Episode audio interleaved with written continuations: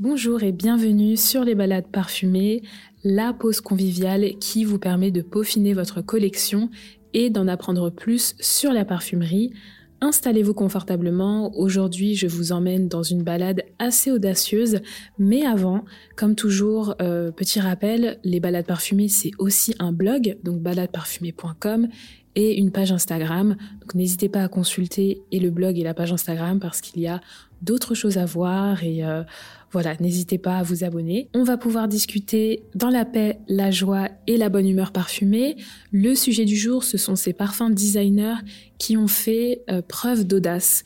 Parce qu'en fait, euh, il y a une redondance, c'est vrai, il y a une simplicité aussi qui s'installe côté designer depuis quelques années, euh, qu'on peut justifier plus ou moins d'un point de vue business. Hein. Donc n'oublions pas que la parfumerie reste une industrie qui répond à des chiffres, mais ce n'est pas pour autant qu'il faut faire une croix définitive sur la créativité.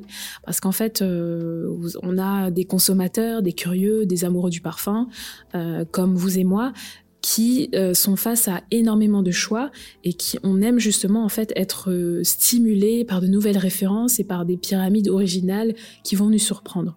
Donc euh, aujourd'hui, je m'attarde sur une sélection de parfums qui ont fait un pied de nez à ces différentes tendances, qui sont originales pour différentes choses. On va le voir ensemble. pour la temporalité, j'ai fait exprès d'avoir une dominante vraiment année 2000, 2010, un peu plus proche, pour vous montrer qu'il y a encore des choses qui se font. Et euh, voilà, je sais que quand on passe à la niche, on se dit ouais, bon les designers, mais non, il y a des choses qui se font. Et n'oublions pas aussi, bien évidemment, c'est classique. Hein, les, designers nous ont offert des piliers euh, qui ont aujourd'hui été repris. Et voilà, je pense que vous savez un petit peu. Donc si vous êtes prêts, c'est parti. Je commence par Kenzo Jungle, qui est sorti en 1996. Donc là, qu'est-ce qui se passe cette année-là? Nous sommes au début de l'ère gourmand. Il y a eu le mal de Jean-Paul Gaultier et Angèle. Euh, euh, qui sont sortis quelques années auparavant et Kenzo n'a pour l'instant pas cédé à cette tendance naissante. Hein. Quand on regarde ce qu'a fait Kenzo, eh bien il y a le fameux parfum éponyme euh, Kenzo qui est sorti en 88, vraiment dans cette ère que moi j'appelle l'ère euh, des épices, de l'œillet, du géranium. Vraiment, les années 80-90, c'est euh, une dominante qu'on a un peu perdue, j'ai l'impression. Mais euh, voilà, c'est une période que j'aime beaucoup euh, analyser et décrypter parce qu'il y a eu de belles choses. Mais revenons à Kenzo Jungle. Donc, Kenzo Jungle sort à cette période-là. Et euh, pour moi, l'audace, elle est dans le flacon. Hein. Vous avez un animal qui est représenté sur le flacon, donc un éléphant et surtout euh, la pyramide qui est un bol d'épices, un mélange et un équilibre en fait entre des épices chaudes et des épices froides. Euh, voilà, qui est aussi vanillé. Kenzo Jungle, je pense que vous connaissez bien, mais pour moi c'était, euh, je, me voyais mal faire cet épisode sans aborder Kenzo Jungle, donc je commence par cette cette référence là. Mais on va avancer. Hein. Quelques années après, nous avons Eau des merveilles en 2004. Donc 2004, là, c'est vraiment deux tendances. Soit euh, vraiment le côté floral, donc bouquet, ou alors vraiment transparent. Donc qu'est-ce qu'il y a eu? Il y a eu Flower de Kenzo, J'adore, Calypso, euh, Miracle également de Lancôme. Et il y a Eau des merveilles qui arrive. Donc Hermès nous propose cette orange ambrée, résineuse, avec une touche de poivre rose vraiment unisexe pour le coup, euh, même si vous connaissez mon avis sur euh, voilà les genres dans la parfumerie.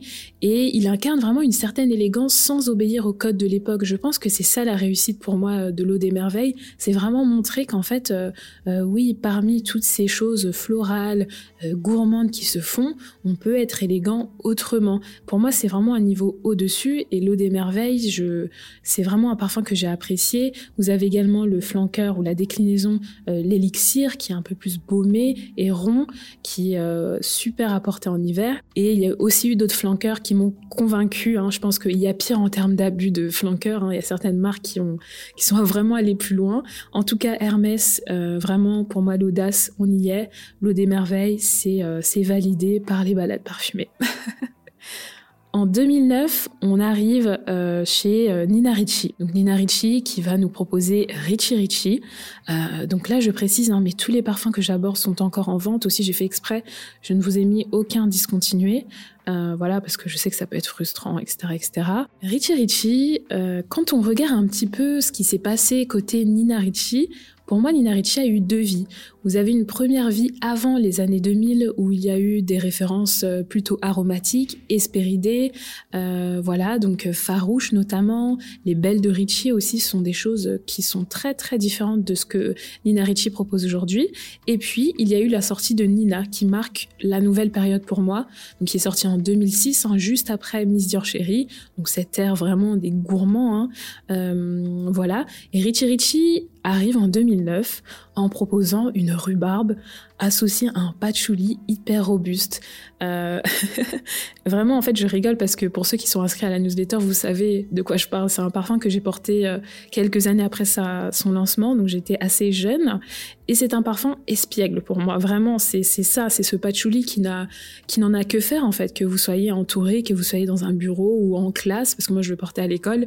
En fait, c'est un parfum qui va vraiment s'imposer avec euh, aussi des notes d'agrumes, donc espéridées, qui euh, perdurent d'habitude, enfin d'habitude, dans pas mal de parfums, les, ces notes-là sont présentes en ouverture, puis elles, s'atténuent.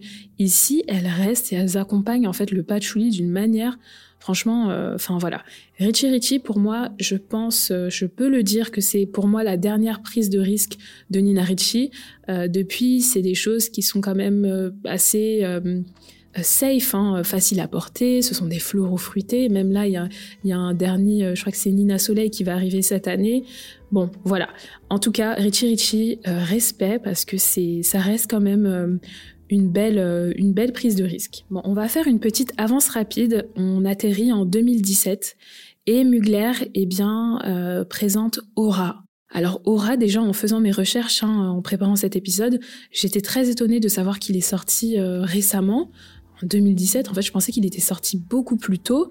Euh, et en fait, euh, il sort à une époque où La vie est belle et Black Opium sont très bien installés. Donc La vie est belle est sorti en 2012 et Black Opium en 2014.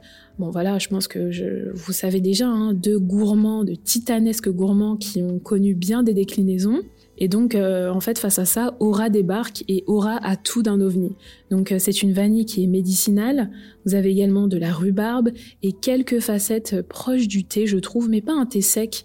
Vraiment, vous avez ce côté euh, limite un peu aquatique, très énigmatique. En fait, Aura, pour moi, c'est le mot juste énigmatique.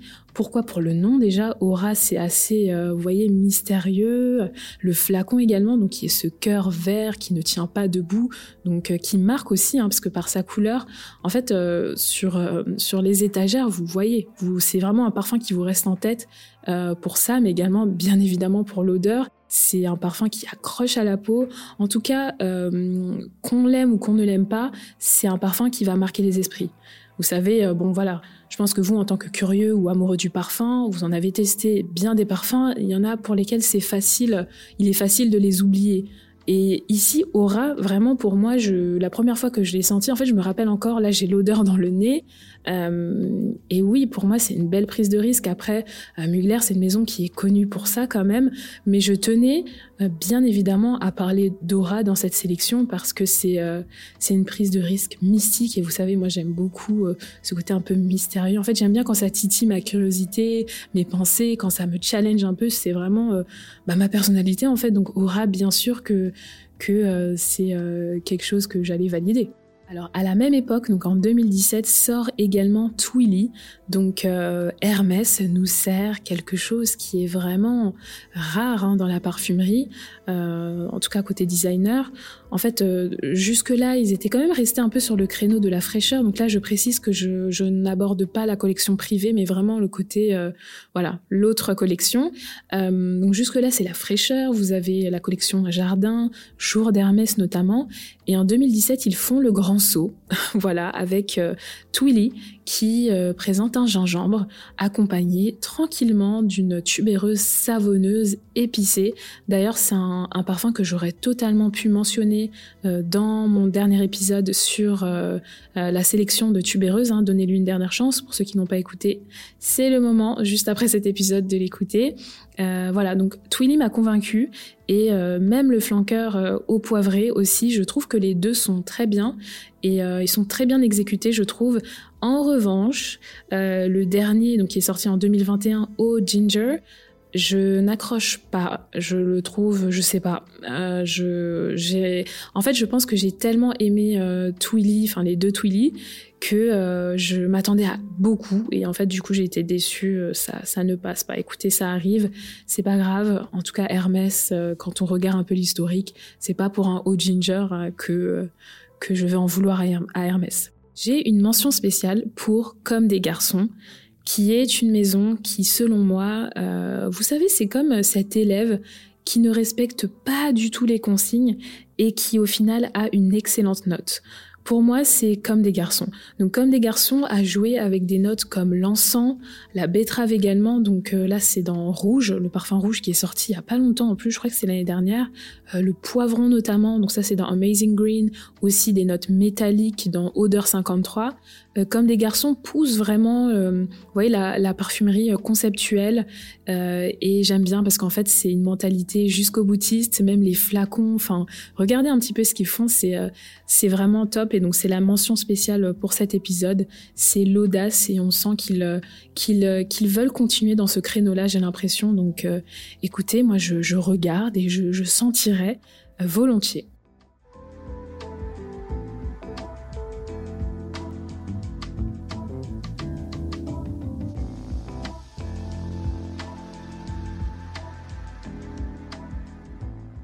Là, c'est la partie interaction où le principe est le suivant.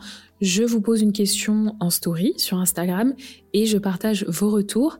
La question du jour est portée sur des spots publicitaires ou affiches euh, sur le parfum, bien sûr, qui vous ont marqué.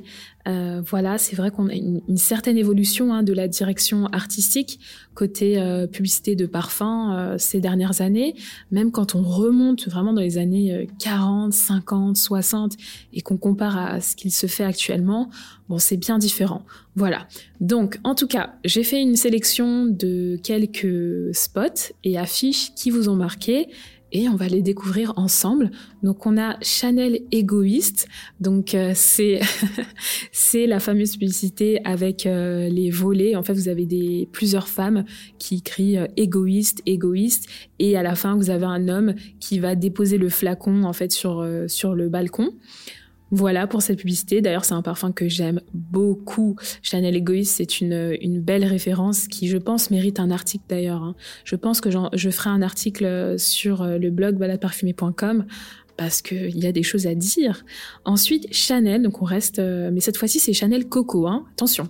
Donc on a Vanessa Paradis, avec euh, le fameux spot en fait où elle est, euh, elle est en cage et la référence à Gabrielle avec cette dame qui est habillée euh, tout en blanc et également l'affiche noire. Donc c'est cette affiche où elle, elle porte un gros flacon de du parfum. voilà. Ensuite, euh, on part plutôt dans une autre ambiance avec euh, Sekawan, donc Calvin Klein.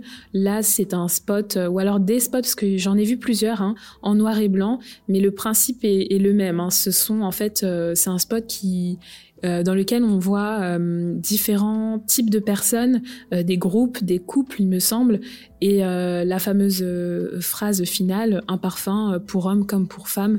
Donc voilà, c'est Kawan, vous connaissez déjà, hein, c'est vraiment la célébration des parfums, enfin d'un parfum unisexe qui est qui est en phase en fait avec l'époque à laquelle il est sorti. J'ai abordé ce parfum dans mon article 5 parfums qui ont marqué la parfumerie. Je vous mettrai euh, bien évidemment le lien de l'article dans la description de cet épisode.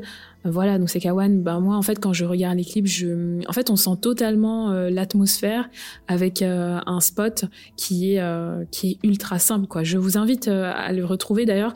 Vraiment une pensée, hein, dédicace à toutes ces personnes, ces inconnus qui publient ces spots publicitaires. On a besoin de vous. vraiment merci. Et le dernier que j'ai sélectionné, c'est Loulou de Cacharel. Donc celui-là, euh, bah merci parce que je ne le connaissais pas et c'est en fait c'est un spot qui est sorti quand je n'étais pas encore née, tout simplement.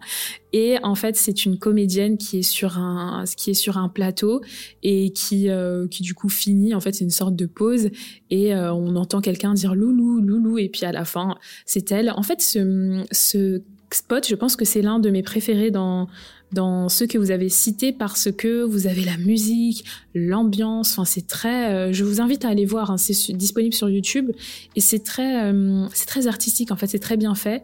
Et voilà. Et pour ma part, le spot qui m'a marqué, bon, en vrai, j'en ai déjà parlé hein, dans ce podcast, euh, dans l'épisode 1, c'est le spot euh, J'adore de Dior, donc euh, qui, voilà, qui est soit beaucoup aimé, soit critiqué. D'ailleurs, je pense qu'il y a une des reprises, hein, il y a eu des parodies de, de J'adore de Dior, mais pour moi, c'est, en fait, c'est une partie de mon enfance quand même, hein, donc voilà. En tout cas, avant de vous quitter, mon parfum du jour, Aujourd'hui, je porte Makeda de Parfumeur du Monde, qui est une maison de parfumerie naturelle et qui fait les choses bien, qui nous propose des choses originales, euh, non linéaires. Pour Makeda, il s'agit euh, d'un iris euh, qui est accompagné d'une note de lentisque qui ne se déclare pas forcément au début, une touche d'ambrette. Donc c'est un parfum qui au début, voilà un peu beurre d'iris et qui progressivement va plutôt laisser place à un peu plus de rose et un peu plus de lentisque. Voilà, voilà, c'est la fin de cet épisode parfumé audacieux. J'espère qu'il vous aura plu. Si c'est le cas, n'hésitez pas à laisser une note à ce podcast. Euh, voilà, n'hésitez pas à vous abonner comme d'habitude.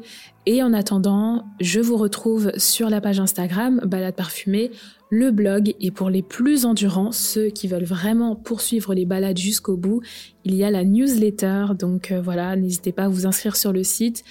Eh bien, merci et à très bientôt.